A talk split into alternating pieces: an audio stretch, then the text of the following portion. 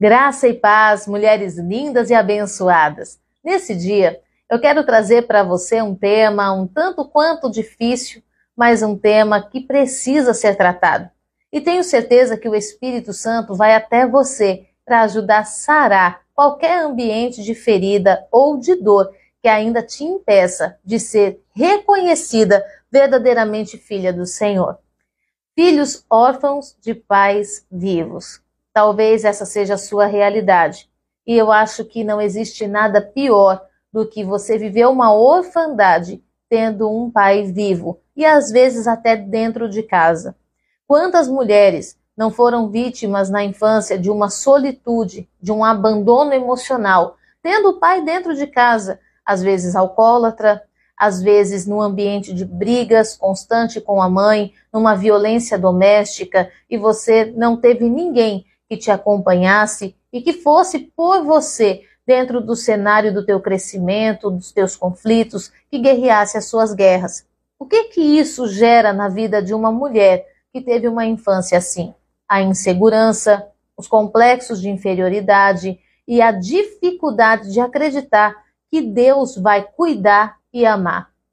Que Deus vai prometer e vai cumprir.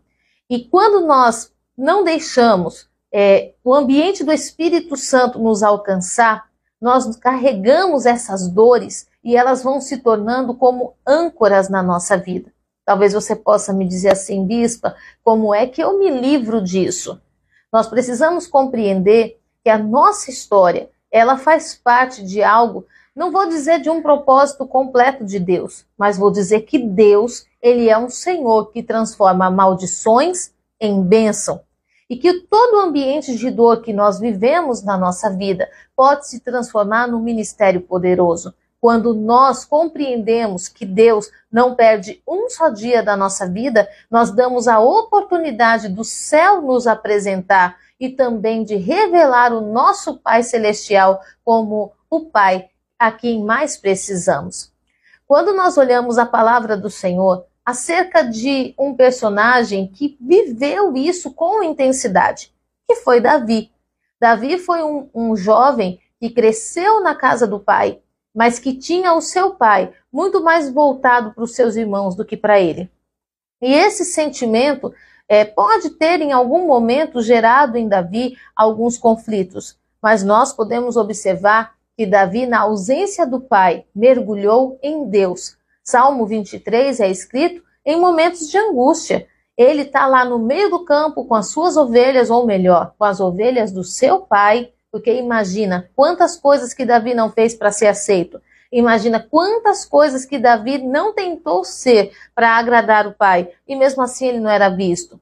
Davi está no campo com, seu, com as ovelhas do seu pai, e ali ele recebe o Salmo 23. O salmo dizendo: O Senhor é o meu pastor, e ele não me faltará.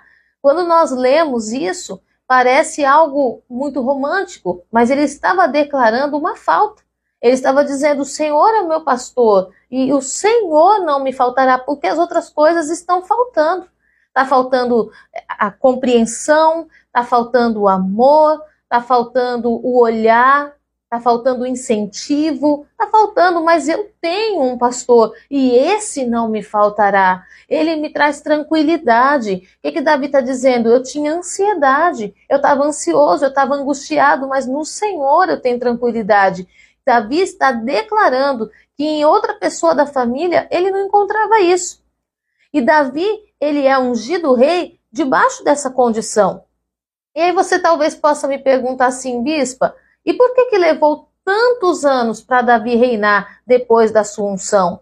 Será que Davi não tinha que se que tirar de sobre ele essa capa de rejeição, de abandono? Será que Davi não tinha que se abrir ainda mais para ser treinado pelo Senhor? Note que da unção até o reinado são quase 13 anos se preparando para se assentar no trono e para assumir o governo de um povo. E muitas vezes esse ambiente da orfandade acaba levando você para muito longe do ambiente que Deus deu para você viver, que Deus estabeleceu para você reinar. Além disso, o ambiente da orfandade, além de roubar a sua posição, ele também gera em você complexos de inferioridade tão absurdos que você não se vê capaz de habitar em família. Ninguém me ama, ninguém me quer. Sabe aquele sentimento de não tenho motivos para buscar nada, para fazer nada, porque eu não tenho quem comemore comigo? Eu sei que fica um vazio, mas eu também sei que existe um Espírito Santo que quer preencher tudo isso. Posso falar com você sobre uma família que viveu a experiência de ser preenchido pelo Espírito Santo? Nós estamos falando de filhos é, órfãos de pais vivos, mas vamos falar de alguém que perdeu realmente, como Esther, perdeu seu pai, perdeu a sua mãe, mas teve a oportunidade de ter a sua história reescrita na obediência a uma direção de Deus. Você acha que Deus fez na vida de Esther, não vai fazer na sua? Ele tem um algo novo para fazer. Só que muitas vezes nós estamos arrastando o nosso passado. Esses dias, Deus me deu uma frase que ficou marcada no meu coração. Qual foi a frase? Aproveitando no presente as oportunidades que me levam ao futuro que revela o meu passado. Entende isso? Aproveitando no presente as oportunidades que me levam ao futuro que revelam o meu passado. O que isso quer dizer? Esther aproveitou a oportunidade que Deus deu para ela de se apresentar ao rei. Você está recebendo uma oportunidade de se apresentar ao rei e de ter restituído seu lugar em Deus. Esse nosso devocional, ele vai ter a parte 2, porque eu quero falar sobre o pertencimento. E eu tenho certeza que Deus vai falar profundamente ao seu coração. Falando ainda de Esther, ela aproveita a oportunidade ela vai ao futuro como Esther, e lá no capítulo 7 do livro de Esther, ela então pôde dizer que ela era radaça, ou seja, ela encontrou o sentido, o significado do seu passado.